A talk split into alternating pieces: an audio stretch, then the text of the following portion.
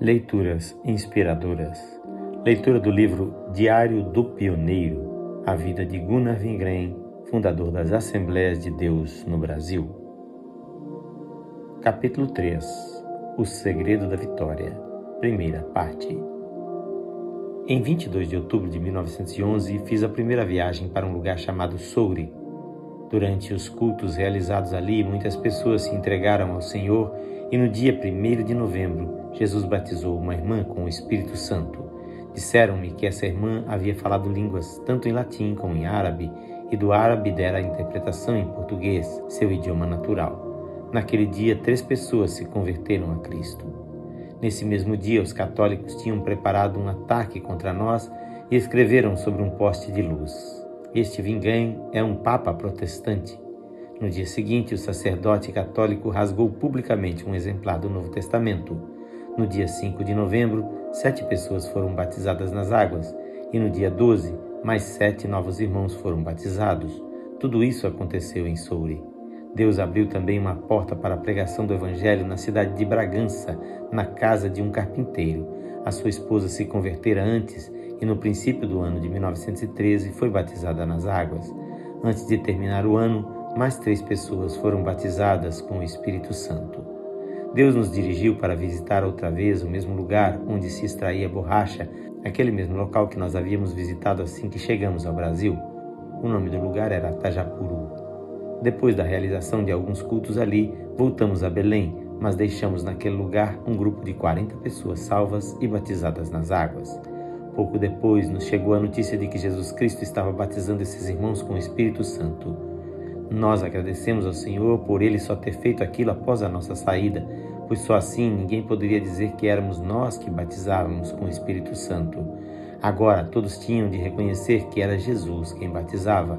Antes não havia ali nenhum crente batizado com o Espírito Santo. Mais tarde visitamos novamente o local. Oh, que momentos maravilhosos tivemos ali com aqueles irmãos. Nós nos reunimos nas suas casas de palha à beira de diferentes rios e ali realizávamos cultos. Especialmente aos sábados à tarde, as pessoas vinham de diferentes lugares remando em canoas.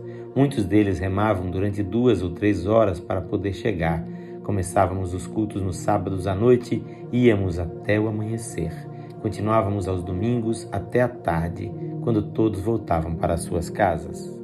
Como era maravilhoso nos reunirmos para cantar, orar, testificar e louvar o Senhor, enquanto os corações transbordavam de alegria e gozo.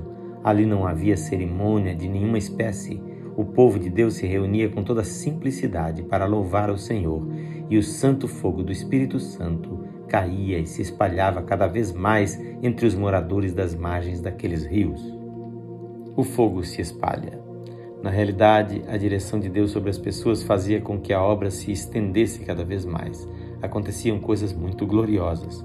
Um irmão que trabalhava com borracha viajou diversas vezes para um outro rio a fim de testificar de Jesus. Depois de um determinado tempo, havia ali um grupo de 60 crentes, que esse irmão mesmo batizou nas águas. Ele foi depois separado como evangelista e pastor para atuar na evangelização das ilhas do Pará. O seu nome era Crispiniano Fernando de Melo. Nesse campo, algum tempo depois, também trabalhou muito meu companheiro Daniel Berg, quando fazia suas viagens com o seu barco Boas Novas. Também outros pioneiros trabalharam ali, como o irmão Clímaco Bueno Asa. Não posso também esquecer de mencionar o meu querido irmão e compatriota Victor Jensen, da Suécia, que depois de realizar uma viagem entre as ilhas, contraiu uma febre terrível e ali morreu e foi sepultado num túmulo cheio d'água. Paz sobre a sua memória, meu querido irmão. No fim dos dias, você ressuscitará para receber o seu galardão na eternidade.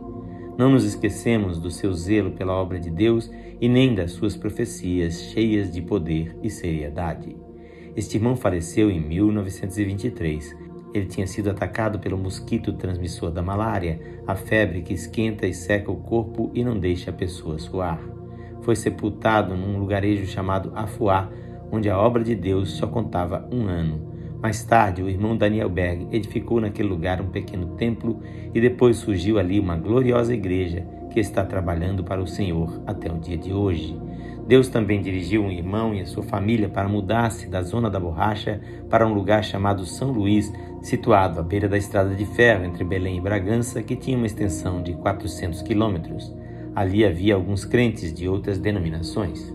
Pedro Trajano, o irmão que dirigia a obra ali, ouvira falar do nosso trabalho em Belém então resolveu nos visitar para ver e conhecer o que estava acontecendo.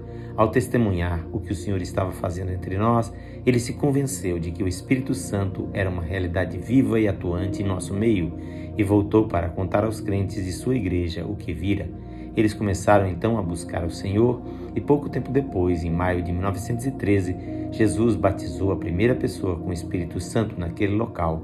Depois, outros foram batizados. Agora não falavam mais da sua denominação, mas somente de Jesus, e todos juntos louvavam o seu nome. Aleluia. Desta forma, o Senhor começou a fazer brilhar a sua luz em diferentes lugares. Isso foi o princípio de todas as grandes igrejas que hoje existem naquela grande localidade brasileira. Num outro lugar chamado Guatipurá, não muito longe de São Luís e junto à estrada de ferro, a obra de Deus começou da seguinte maneira: Certo moço encontrou na estação um exemplar do Novo Testamento, levou-o para casa e começou a ler junto com sua família. Quando o irmão Daniel Berg um dia passou por ali com as suas malas repletas de porções bíblicas, eles disseram: Este homem é um evangelista, vamos chamá-lo para a nossa casa. E assim o fizeram. Daniel Berg testificou para eles, Daniel Berg testificou para eles de Jesus, utilizando-se daquela sua maneira tão simples e gloriosa, e toda a família se converteu. Depois eu visitei aquele lugar e ali surgiu uma grande igreja de crentes salvos e batizados com o Espírito Santo. Na leitura de amanhã teremos a segunda parte deste capítulo. Quem faz esta leitura é seu amigo, pastor Edson Grando. Que o Senhor Jesus abençoe com paz o seu coração.